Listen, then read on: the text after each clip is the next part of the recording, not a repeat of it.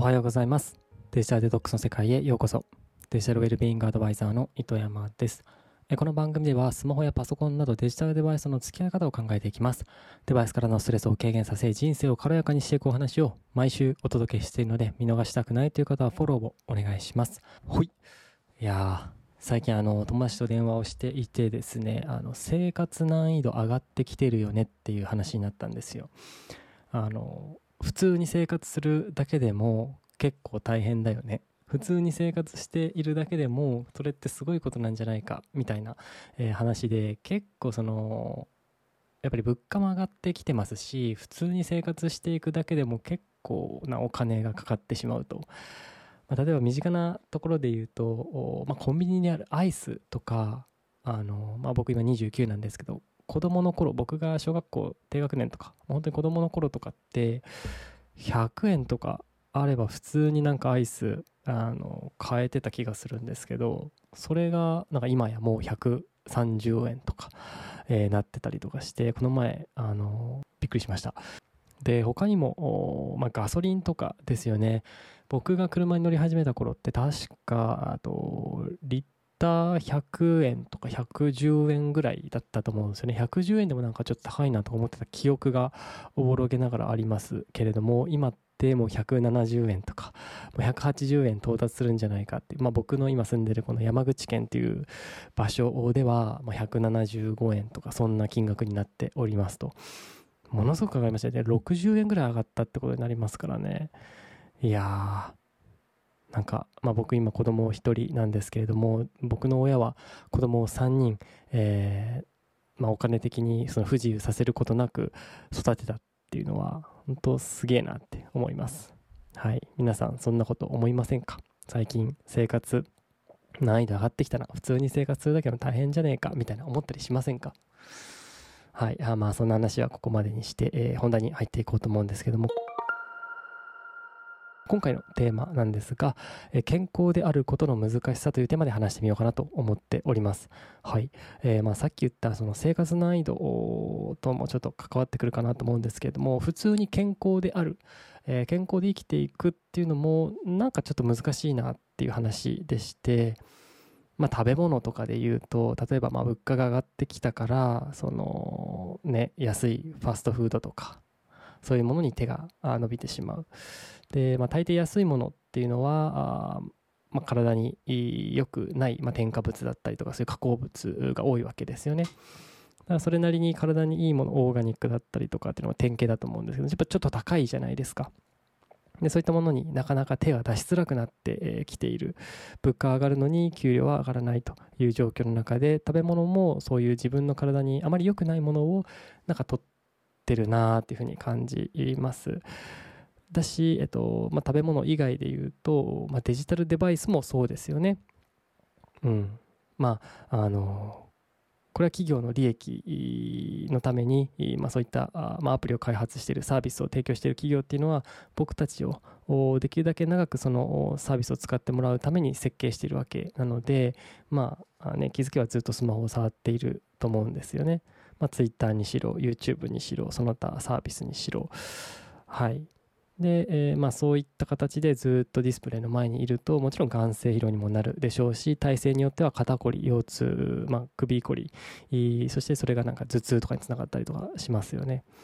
まあ、夜寝る前にスマホを触ってしまえば睡眠の質が下がって、えー、ストレスも溜まって、えー、ひどひどければもう睡眠障害になってなかなか寝つけないみたいな、えー、こともあります。はい、とあとは運動不足っていうのもあるかなと思っていて、まあ、これ一部の人だけかな。あのまあ、リモートワークとか例えばですけれどもやってる人たちっていうと、まあ、通勤今まではあのそんな、ね、運動になっているとも思っていなかったこの通勤っていう行為自体が実は運動になっていてその通勤がなくなることによって、まあ、リモートワークしている人は、まあ、運動不足になって体調を崩してしまったりとかですねそういったものをえー、あると思います。はいまあ、今あのパッと例えで、えーと、食べ物のお話と、まあ、デジタルデバイステクノロジーの発達の話と、えー、と運動不足の話したんですけれどもこれ以外にもいくつかあると思うんですよ。で皆さん、うん、どうですかね？あの最近自分健康だなっていうふうに感じますか？僕は結構意識をしているので、まあ、ここ数ヶ月本当に風邪もひいていないですし健康だなというふうに感じているんですけれども自分を健康で保とうっていうこの意識をしないと、まあ、健康のことを何も考えずに生活をしていると本当に健康であるっていうことは難しいというふうに思っております。はい、そして、えっとまあ、ここまで健康であるっていうことが難しくなってきたあそしてこれからも健康であるっていうことはどんどん難しくなっていくんじゃないかなというふうに思います。うん、でじゃあそれをどうするのかどうやって、えー、それに抗うのかみたいな話で言うともちろん僕たち個人個人が何かをやってじゃあ物価上昇を止めるとかデジタルデバイスを使うのをなんだろう、うんそのサデジタルデバイスでサービスを提供している企業をなんか止めるみたいなそうすることによってその僕たちがあこういうデジタルデバイスにのめり込まないようにするみたいな、まあ、そういった大きな話っていうのはもちろん無理、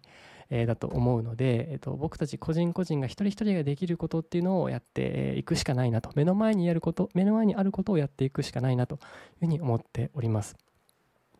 まあ、食べ物の話であるならば、えっとね、外食するだったりとかそういったものは控えてできるだけ安いそして健康な食材を使って自炊をしてみるとかですね。